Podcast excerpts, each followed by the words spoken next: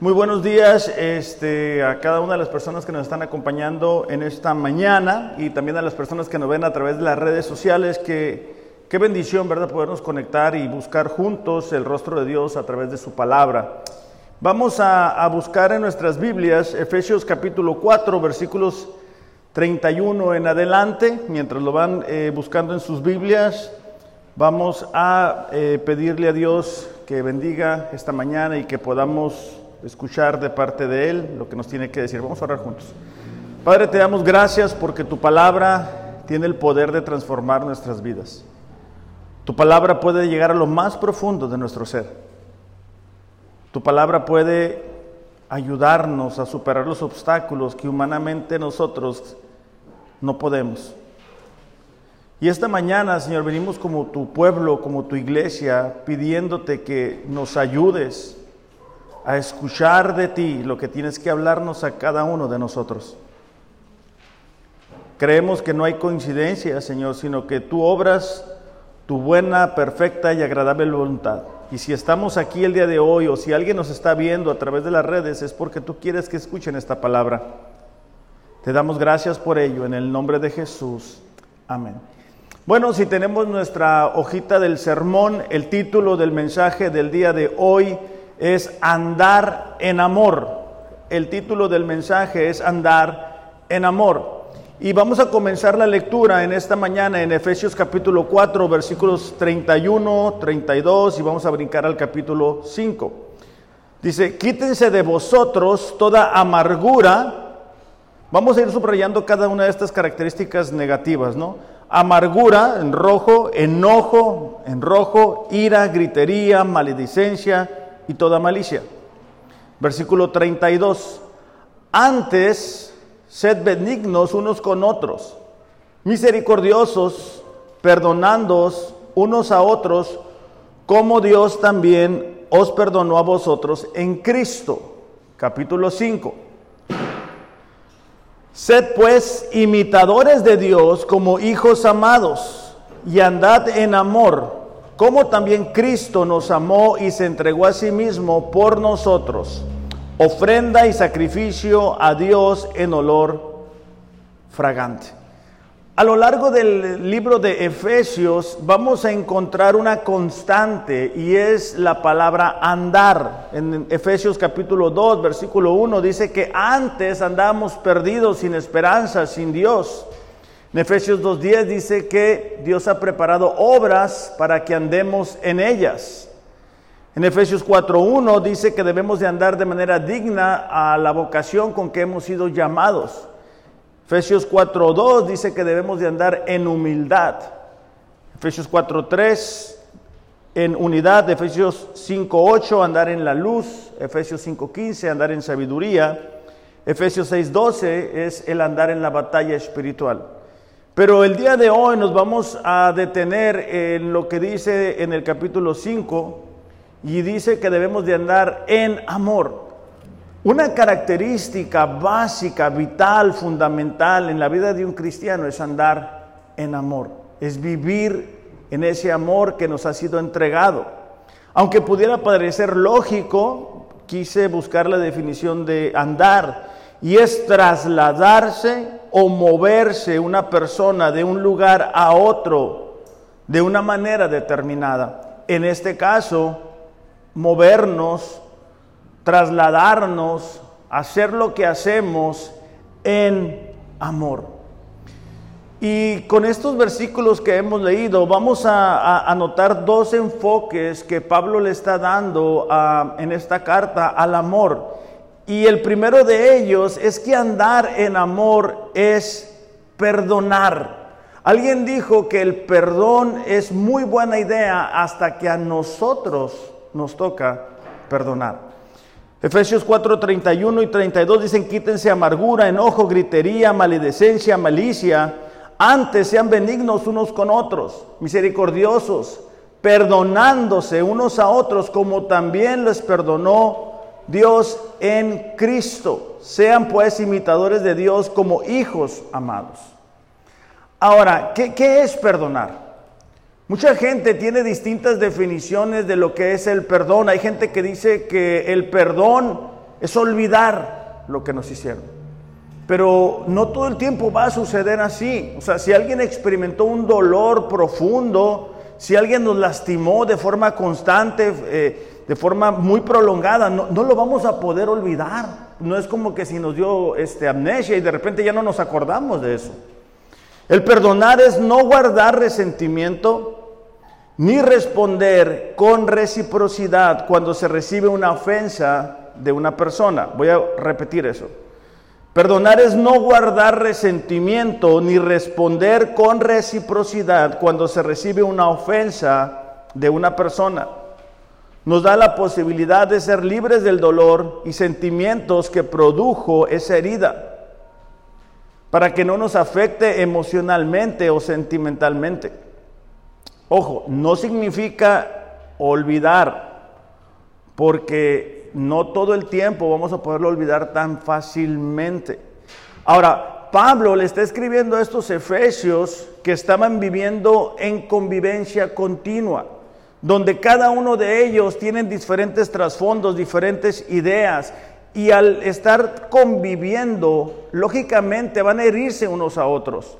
Recordemos que Efesio era un lugar donde llegaban muchas personas con diferentes ideas religiosas.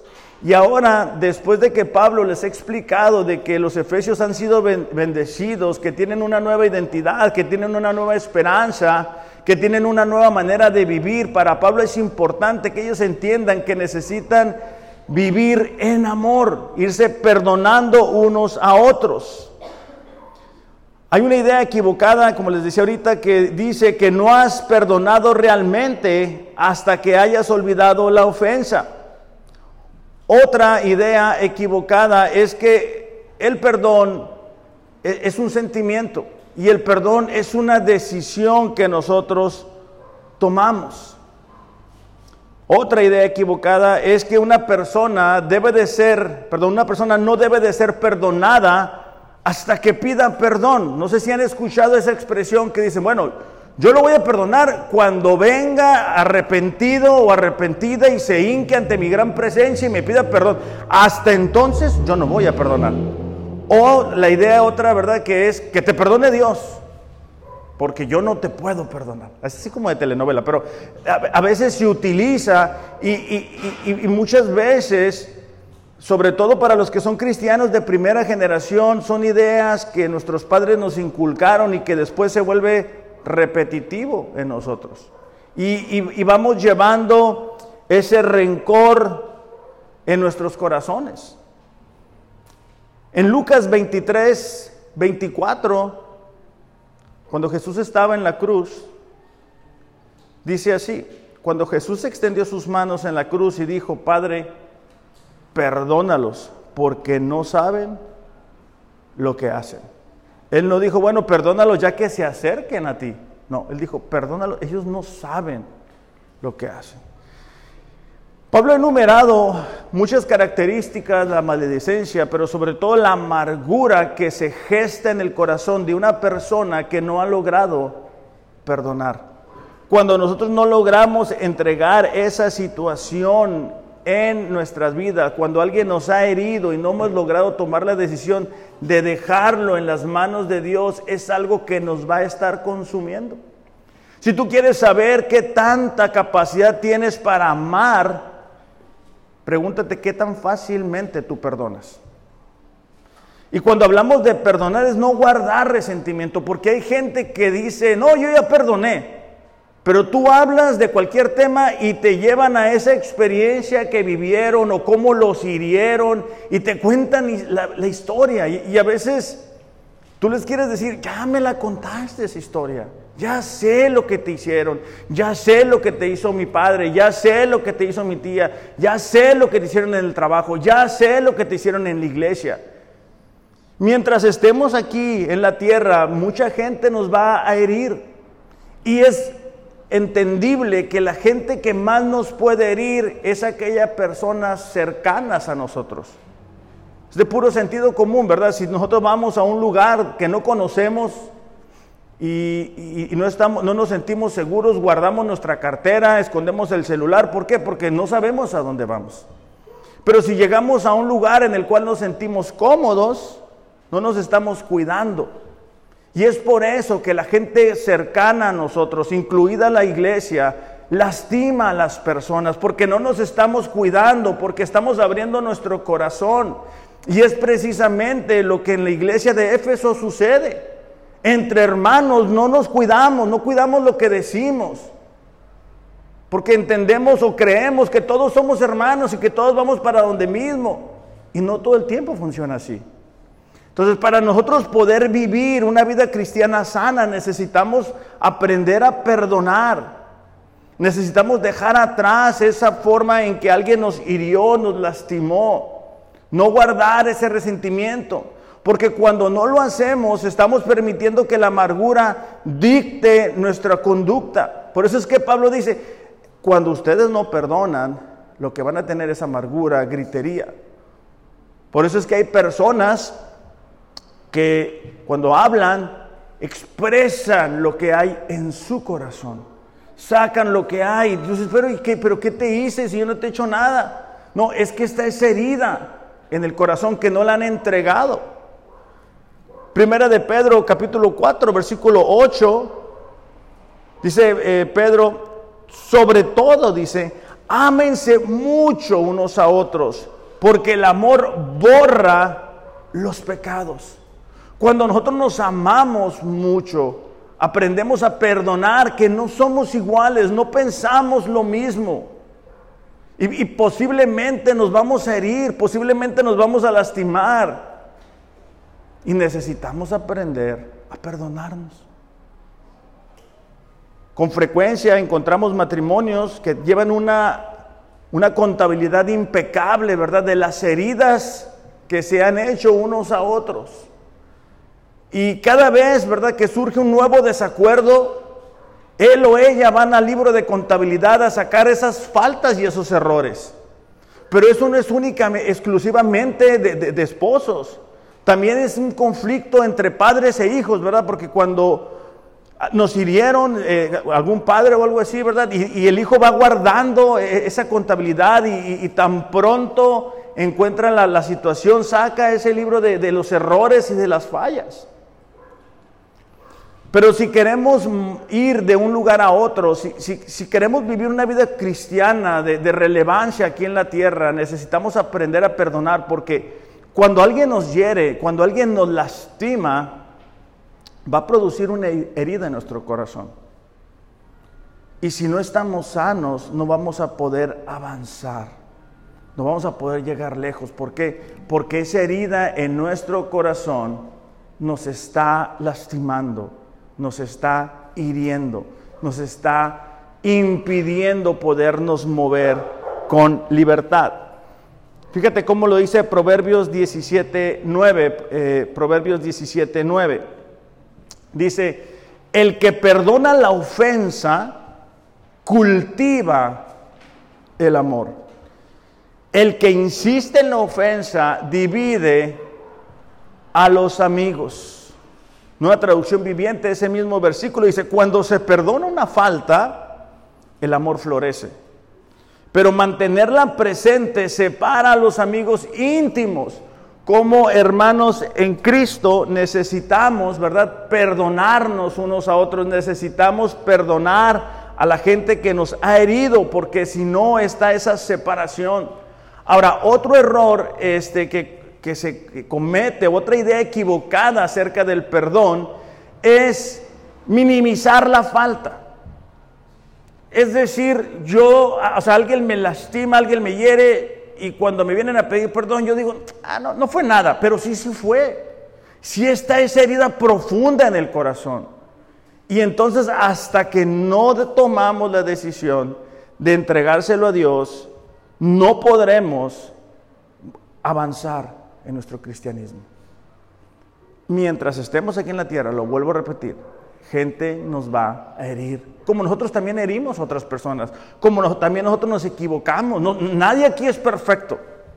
Desempeñamos diferentes funciones. Este, si me pueden pasar un clic, por favor. Este, desempeñamos diferentes funciones, eh, pero todos tenemos la misma importancia o la misma responsabilidad como creyentes. Muchas gracias. Dice aquí, ¿verdad?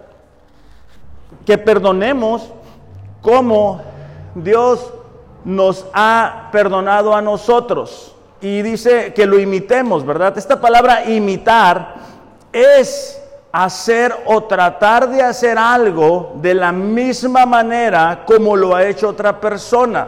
Lo voy a repetir.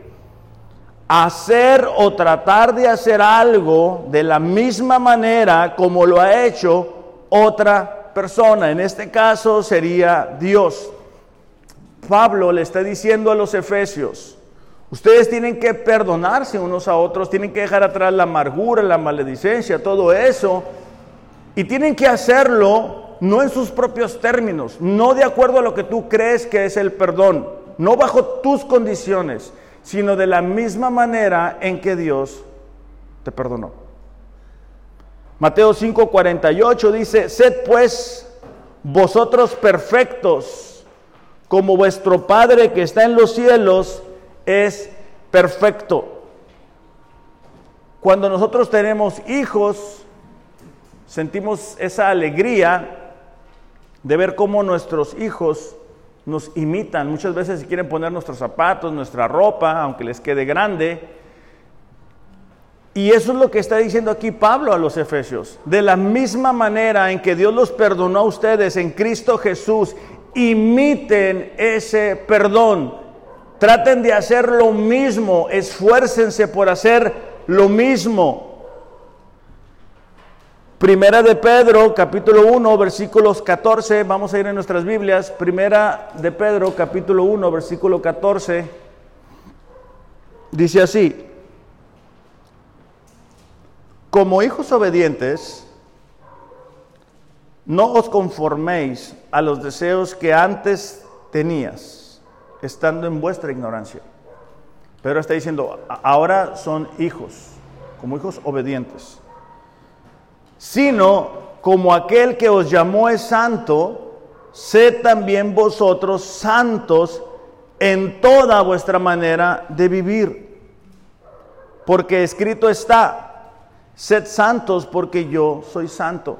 Esto nos va a llevar a, una complejidad, a un reto, a un desafío. ¿Cómo podemos ser perfectos nosotros si nosotros no somos perfectos? ¿Cómo, ¿Cómo podemos amar como Dios ama si nosotros no somos Dios?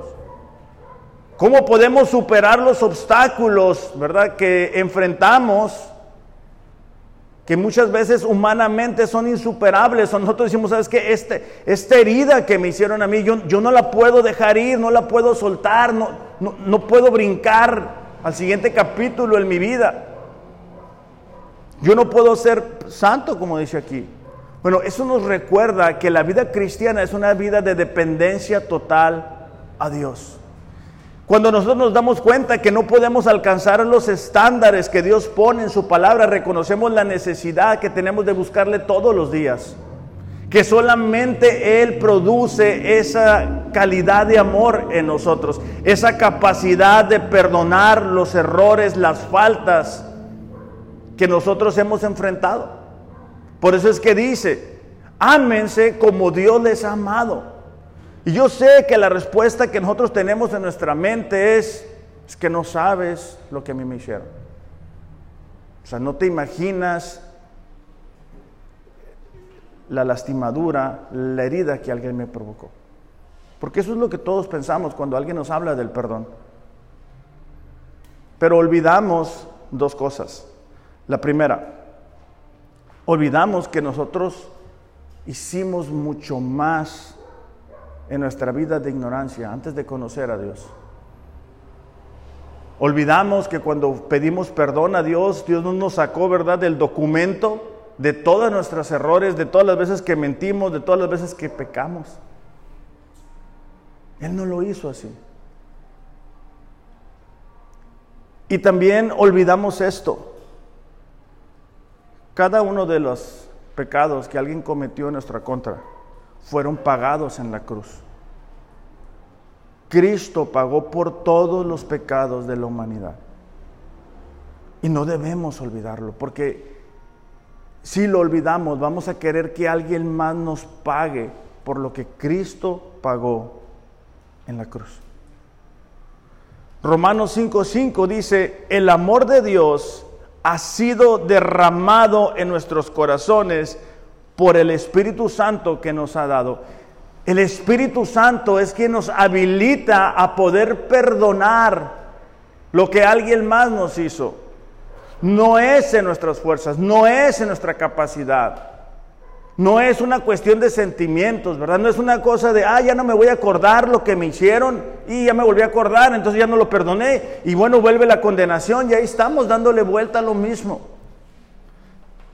Necesitamos ser imitadores de Dios, es decir, así como, como Dios nos perdonó. Y esto nos va a llevar a un desafío en esta mañana. Y es que hay gente que cree que no pecaron tanto contra Dios. O sea, hay personas que dicen, bueno, yo nunca estuve en prisión, yo nunca consumí una droga, yo nunca hice nada increíblemente malo. Y entonces su capacidad de amar a Dios, su capacidad de perdonar es muy corta.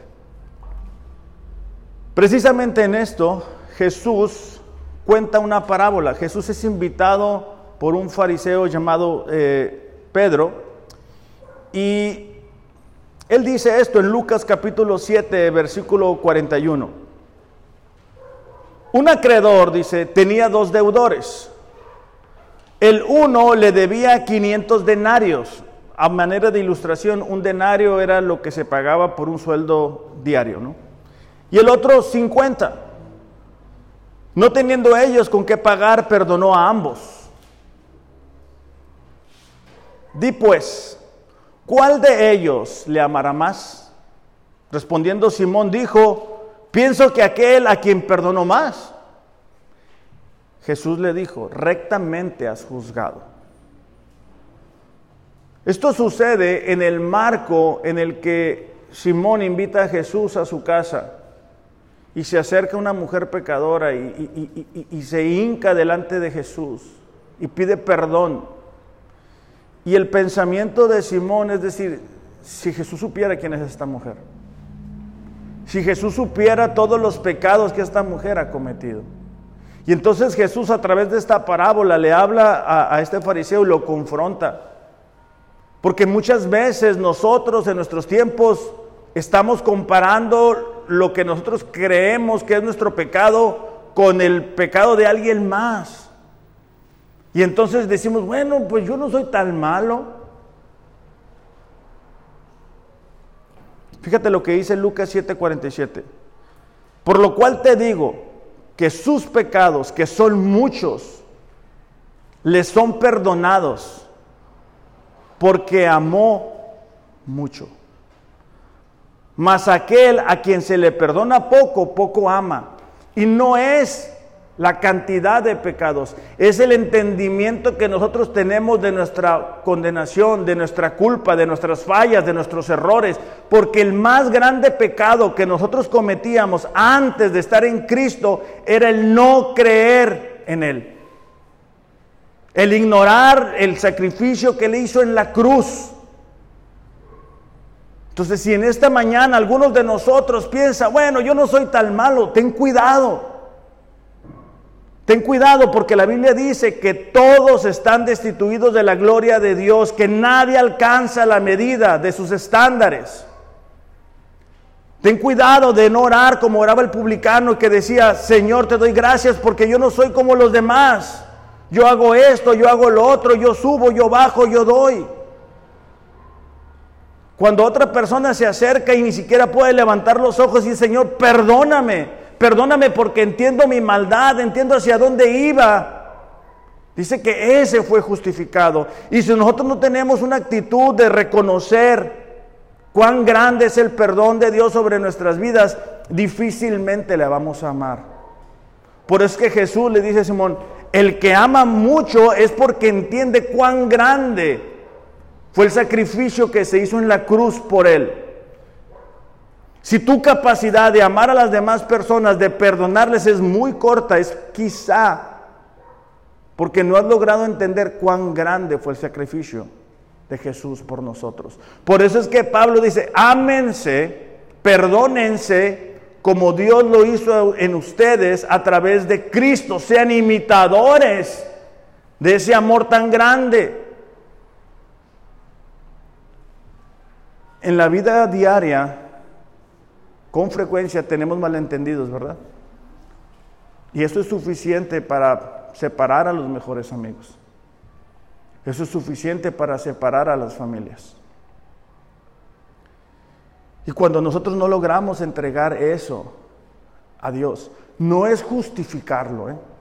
porque es cierto, hay, hay gente que, que toma ventaja de las demás personas. Es cierto, hay gente que abusa de la confianza. Pero cuando nosotros perdonamos, no es que estamos diciendo, ah, no, no fue para tanto. No, es que estamos diciendo, ¿sabes qué? Entiendo que aún ese pecado fue pagado en la cruz. Es eso. Es como Dios lo hizo con nosotros. Es de la misma forma. Por eso en esta mañana cada uno de nosotros necesita, ¿verdad? Pensar, reflexionar ¿Qué tan grande es mi capacidad de perdonar? ¿O soy, verdad, de los que algo me hacen y, ya con eso se perdió todo lo demás?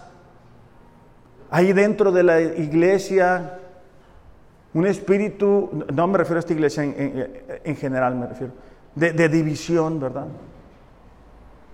Y, si no creemos exactamente lo mismo, entonces ya no nos perdonamos, ya no nos, ya no nos hablamos. Las familias son destruidas por falta de perdón. Las relaciones entre nosotros a veces se dificulta porque no, no, somos prontos para perdonar. Los matrimonios se separan, ¿por qué? Porque no somos fáciles para perdonar. Nos gusta ir al Padre cada día y decirle, Señor, perdóname porque todos los días nos equivocamos. Todos los días pensamos cosas que no debemos de pensar. Todos los días violamos los diez mandamientos. Todos los días.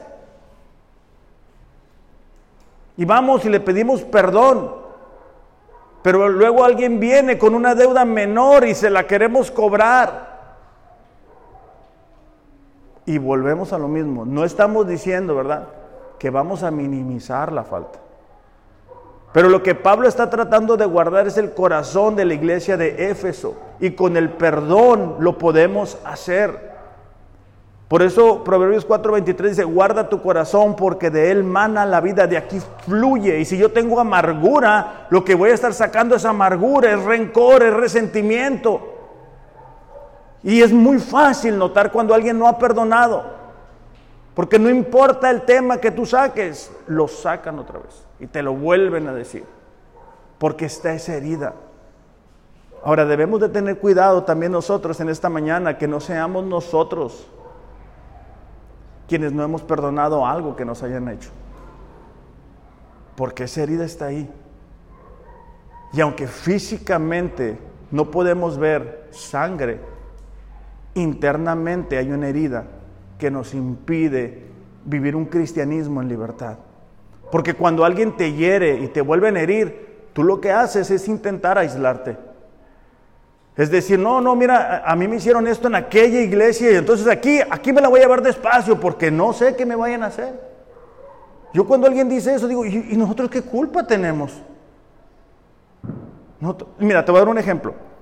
Imagínate que tú vas a un restaurante y estás comiendo tu comida y a mí me ha pasado y te sale un animal, una cucaracha en la comida.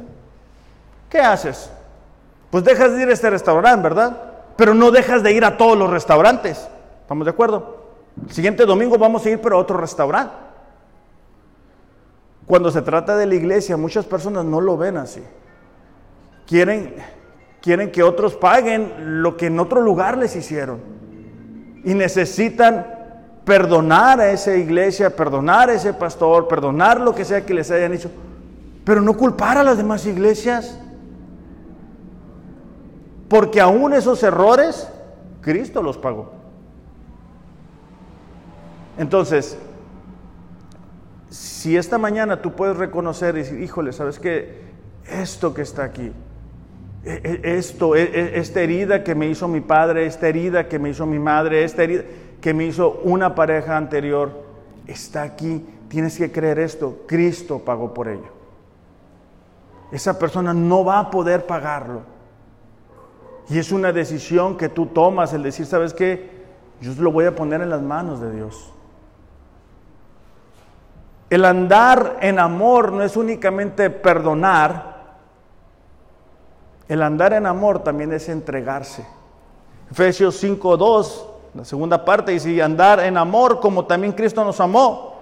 Fíjate, y se entregó a sí mismo por nosotros. Ofrenda y sacrificio a Dios en olor fragante. Esta vida de entrega que Jesús tuvo fue una ofrenda con olor fragante. El todo de la vida cristiana es la reproducción de la piedad tal como se ve en la persona de Cristo. El todo de la vida cristiana. Si tú en esta mañana quieres saber de qué se trata la vida cristiana, se trata de replicar la vida de piedad que Cristo vivió. Es una vida de entrega es una vida de servicio. Y esta, esta amor que dice en Efesios capítulo 5, versículo 2, es el amor ágape. Es la característica cristiana clave y significa benevolencia invencible. Sin el amor no se pueden tolerar las imperfecciones. Sin el amor no se pueden superar los obstáculos. Sin el amor no se puede vivir la vida cristiana. Y una vez más, por eso vuelvo a lo mismo. Los matrimonios cristianos se pierden porque no creen que tienen la capacidad de este tipo de amor. Y entonces no, no hay una entrega mutua si, nosotros como hombres, ¿verdad? Llegamos a casa y alguien, la esposa, ¿verdad? Sobre todo, osa en pedirnos un vaso de agua, es, es para nosotros increíble, ¿verdad? Pero más adelante lo vamos a ver eh, específicamente en, la vida de matrimonios. Pero es que eso, para eso estamos aquí, para entregarnos unos por otros para ayudarnos unos a otros, para exhortarnos unos a otros, animarnos unos a otros, apoyarnos unos a otros. Por eso es que es tan importante la vida de iglesia. Por eso es que somos insistentes al final. Quédense un ratito para platicar, para ver cómo nos, cómo nos podemos ayudar. No te vamos a pedir tu trasfondo, no, nada más queremos ver cómo te ayudamos. Queremos entregar nuestro servicio a ti. Romanos capítulo 5, versículo 8. Romanos capítulo 5, versículo 8. Dice así, mas Dios muestra su amor para con nosotros en que aún siendo pecadores, Cristo murió por nosotros. Es decir, cuando éramos pecadores, Cristo se entregó por nosotros. no deberíamos hacer nosotros también. O sea, si somos cristianos, nos identificamos con Cristo, deberíamos de entregarnos unos a otros. El problema es que esta generación es una generación que le gusta la comodidad, que le gusta controlar toda la vida por un celular, pedir comida, pagar la luz, ¿verdad? Sin, sin salir de casa. Y digo, gracias a Dios por, por este tipo de cosas, ¿verdad? Que, que nos facilitan la vida. Pero cuando se trata de salir de nuestra área de confort y entregarnos unos a otros, ¿cómo le batallamos? ¿Cómo le batallamos para expresar ese amor? El amor, lo he dicho en otras ocasiones, no es algo que celebramos el 14 de febrero, es un estilo de vida. Es lo que nos debería de hacer diferentes de la gente que no conoce a Dios, porque el Espíritu Santo está en nosotros y nos habilita a entregarnos unos a otros. Pero es como si cuando pedimos perdón por nuestros pecados, de verdad le hubiéramos dicho a Dios, Señor, perdóname a una nueva persona, pero después queremos vivir la vida a nuestra manera. Pablo en su carta a los Gálatas, capítulo 2, versículo 20, lo dice, ¿verdad? Y ya no vivo yo, mas Cristo, Cristo es el que vive en mí. Y si Cristo es el que vive en nosotros, si Cristo es el que controla mis deseos, si Cristo es el que controla mi vida, ¿por qué no vivimos como Cristo vivió? El vivir como cristianos no es algo que hacemos aquí únicamente. El vivir como Cristo es cuando salimos de estas cuatro paredes y podemos expresar ese amor a la gente que nos rodea. Primera de Juan, capítulo 3, versículo 18, creo que es, un cuadro muy claro de lo que es el amor. Versículo 18, primera de Juan, capítulo 3, dice, hijitos míos, no debemos limitarnos a decir que amamos no te limites, dice Juan, a decir que amas. No te quedes ahí, no te conformes con eso. Sino, fíjate la siguiente parte, subrayalo en tu Biblia, que debemos demostrarlo.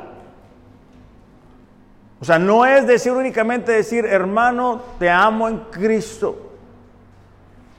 Eso es bueno, pero no es todo, dice Juan. No te limites a eso. Demuéstralo por medio de las acciones. Versículo 19, sabemos, dice, que pertenecemos a Dios. ¿Cómo? Por el amor. Una vida que no está caracterizada por el amor, difícilmente es una vida de una persona que ha nacido de nuevo. Si nosotros no amamos a las demás personas, si nosotros no tenemos esa vida de entrega, pudiéramos no haber nacido de nuevo, porque esta es una característica vital. Jesús dijo, ¿verdad? El amor que se tengan unos a otros va a ser el testimonio de que son mis discípulos. Es esa vida, no, no otra cosa. Es esa vida, esa vida de entrega.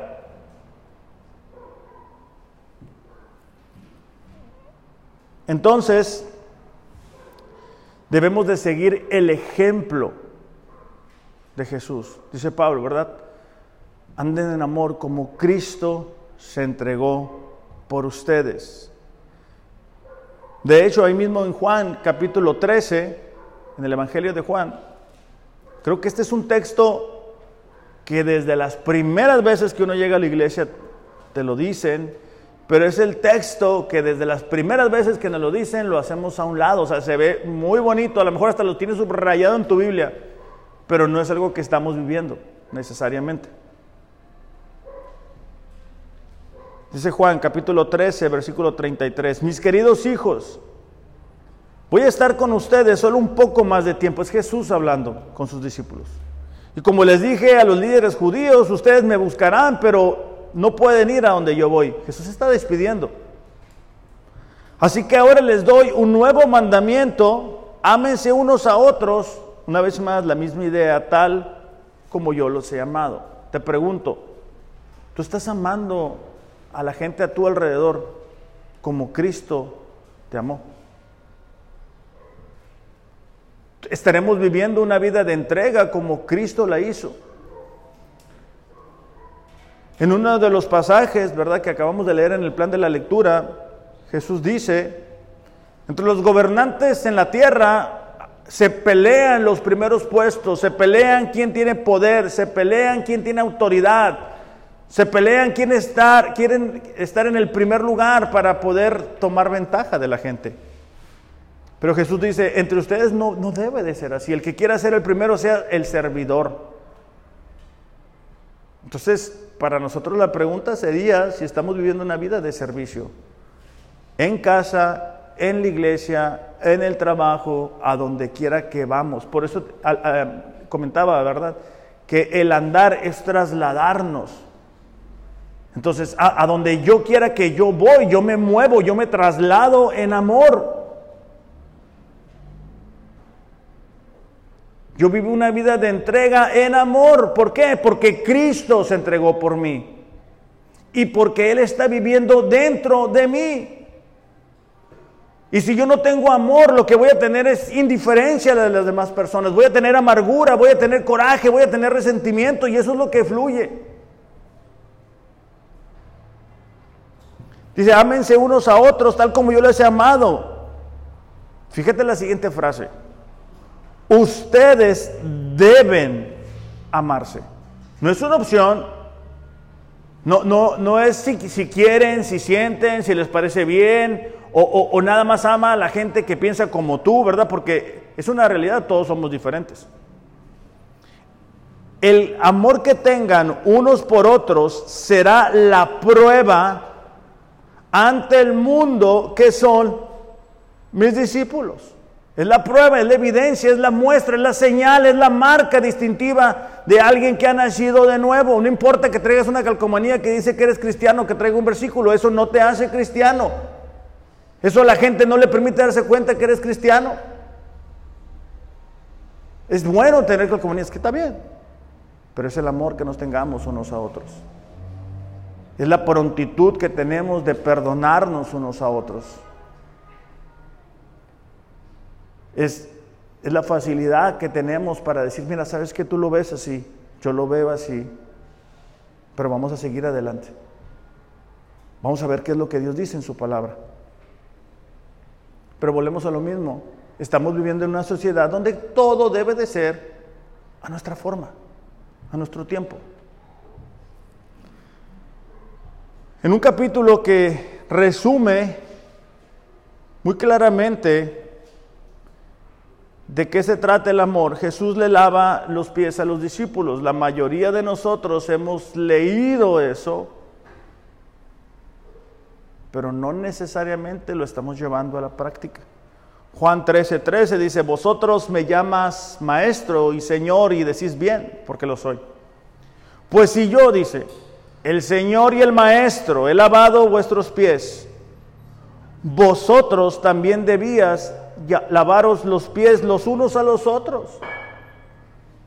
Jesús dice, miren, ustedes me dicen maestro a mí y, y lo soy, está bien, pero si yo le lavo los pies, Ustedes deberían estar haciendo lo mismo.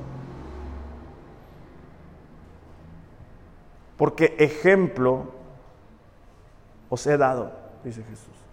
Y esto es impresionante porque Jesús nos da el estándar, nos muestra el ejemplo de cómo se vive el amor. Cuando nosotros miramos los evangelios y miramos cómo Jesús se detenía cuando sentía compasión por la gente que estaba atravesando necesidad. Eso debería de elevar nuestro estándar y decir, ¿sabes qué? ¿Yo cómo reacciono cuando alguien tiene necesidad? ¿Yo cómo reacciono cuando alguien pide mi ayuda? ¿Yo qué tan interesado estoy en las necesidades de las personas que me rodean? Porque volvemos a lo mismo, con frecuencia vivimos un, cristianismo muy vertical, es decir, lo que yo quiero que Dios me dé, lo que yo necesito. Y yo leo la Biblia y oro, pero mi relación es únicamente vertical. El problema con eso es que eso no es cristianismo. O sea, el cristianismo es algo que es tanto vertical como horizontal. Es decir, tanto voy con el Padre como voy con mis hermanos como voy con la persona que no conoce a Dios. Y le muestro con acciones que les amo. Porque volvemos a lo mismo. Juan decía, no, no, te limites a decir te amo, ¿verdad? Como a veces nos limitamos con la gente que no conoce a Dios y decirle, ah, estoy orando por ti. No te limites a eso. Puedes a través de las acciones demostrar ese amor. No te limites a únicamente expresar con nuestras palabras, amar a las demás personas, nos va a sacar de nuestra área de confort. Esto lo he dicho en otras ocasiones, pero creo que vale la pena recordarlo, y es que me ha tocado estar en lugares donde el padre de familia parte con el Señor. Y ahí están los hijos, ¿verdad? Diciéndole, pidiéndole perdón, queriéndose reconciliar, queriéndole decir palabras, queriéndose aventar al hoyo. Pero ya, ya no está. Ya no está ahí. El día de hoy nosotros tenemos la oportunidad de demostrar con acciones nuestro amor a las demás personas. ¿Cómo? Como Jesús lo hizo. Tú quieres saber cómo llevar a cabo una relación con las demás personas, mira cómo Jesús lo hizo. Lee los evangelios, date cuenta cuál era su actitud, cuáles eran sus prioridades. Las prioridades de Jesús eran las de las personas. Por eso es que él dijo, ¿verdad? Yo no he venido a que me sirvan, yo he venido a servir. Estaremos nosotros teniendo esa misma actitud. En casa, por ejemplo. En casa nosotros tenemos la actitud de, bueno, yo vengo a que me sirvan.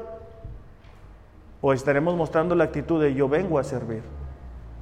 En el trabajo llevaremos la actitud de, bueno, una actitud de servicio. O yo voy a que me sirvan, hacer lo menos que pueda, esconderme cuando no me vean. A la iglesia, a la iglesia traeremos la actitud de, de servicio, o vendremos con la actitud de, pues voy a que me sirvan. Termino con esto. Ariel, puedes pasar, por favor. Juan 15, versículo 12. Una vez más Jesús diciendo, este es mi mandamiento, que se amen unos a otros como yo os he amado. Nadie tiene mayor amor que este que uno ponga su vida por sus amigos. No existe, dice Jesús, otro estándar de amor más grande. Iglesia, el andar en amor es vivir, es vivir de acuerdo a la voluntad de Dios. Dios quiere que andemos en amor. Y, Dios nos da la oportunidad, la capacidad de perdonar cuando alguien nos ha herido, no para justificar ese error, no para minimizar esa falta, sino para poder ser libres de la amargura, del resentimiento, de lo que, de lo que surge en nuestro corazón. Personas se pierden del plan y el propósito que tiene de Dios para sus vidas porque no logran perdonar y están eh, eh, sacando las cuentas de la, de la, gente que les lastimó hace 5, hace 10 años, hace 15 años, y, y están dándole vuelta a lo mismo. Cristo pagó por eso. Esta mañana también es una oportunidad para que nosotros reflexionemos y, digamos, me falta perdonar a alguien. O sea, si, si hoy tú supieras, ¿verdad?, que, que es tu último día, ¿No, te gustaría ponerte a cuentas con alguien? ¿No, ¿No te gustaría quizá pedir perdón a tu esposa, a tus hijos, a tu madre, a alguien? Porque a veces que nos enfrascamos en cosas tan pequeñas ¿verdad? Y, ah, como las cosas no se están haciendo de mi manera, entonces me voy a poner en mi lugar y, y lo utilizamos para manipular a las demás personas. Volvemos a lo mismo, no es justificar la falta, no es decir, ah, no, no es importante, no, sí es importante y, y, te lastimaron y te hirieron y fue injusto y Dios lo conoce, Dios sabe cuán profunda es esa herida en tu corazón. Pero Dios también sabe y puede sanar esa herida. No es nuestra capacidad de perdón. Es la misma capacidad que Jesús tuvo cuando estuvo en la cruz y dijo, Padre, perdónalos porque no saben lo que hacen.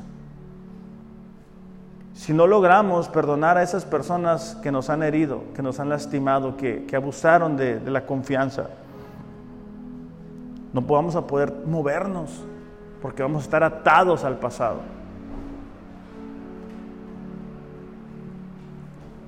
Y eso muchas veces nos impide demostrar con acciones nuestro amor a las demás personas. ¿Por qué? Porque aun cuando la gente nos quiere abrazar, ellos tocan la herida que alguien más nos provocó. Y esta mañana, iglesia, yo quiero que tomemos unos instantes nada más. Si necesitamos perdonar a alguien, hacerlo y pedirle a Dios que nos fortalezca en eso. Porque a lo mejor esta mañana nosotros decimos, híjole, yo quisiera perdonar a esta persona, pero siento que no puedo. Sí, no puedes, pero Dios puede hacerlo. Señor, te damos gracias en esta mañana, porque podemos recordar cuán grande fue tu amor por nosotros al enviar a tu Hijo Jesús a morir en nuestro lugar, perdonándonos así cada uno de nuestros errores, cada uno de nuestros pecados, dándonos la oportunidad de vivir de una manera diferente, dándonos la oportunidad de tener esperanza y futuro. Pero Dios, tú también sabes que, que hay gente que que nos ha lastimado, que nos ha herido, que, ha abusado de la confianza, que nos ha manipulado. Y algunas de las personas que están aquí, Señor, mientras escuchan este mensaje, ellos reflexionan en su mente, no sabes lo que alguien me hizo. Y efectivamente, Padre, yo no sé lo que les han hecho, pero tú sí lo sabes. Y te pedimos, Señor, que en esta mañana cada una de las personas que están aquí, cada una de las personas que nos ven a través de las redes, si tienen algo, Señor, que perdonar, que puedan creer que tú les capacitas para tomar la decisión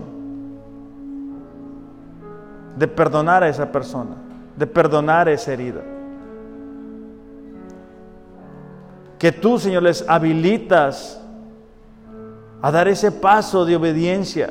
Porque tu palabra dice que si no perdonamos nuestras faltas, tú no perdonas las nuestras. No queremos que haya un obstáculo entre nosotros y tú, Señor.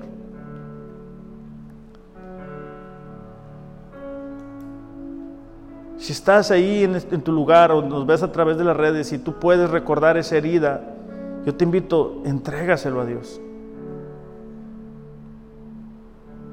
Dios puede llevar esa carga por ti.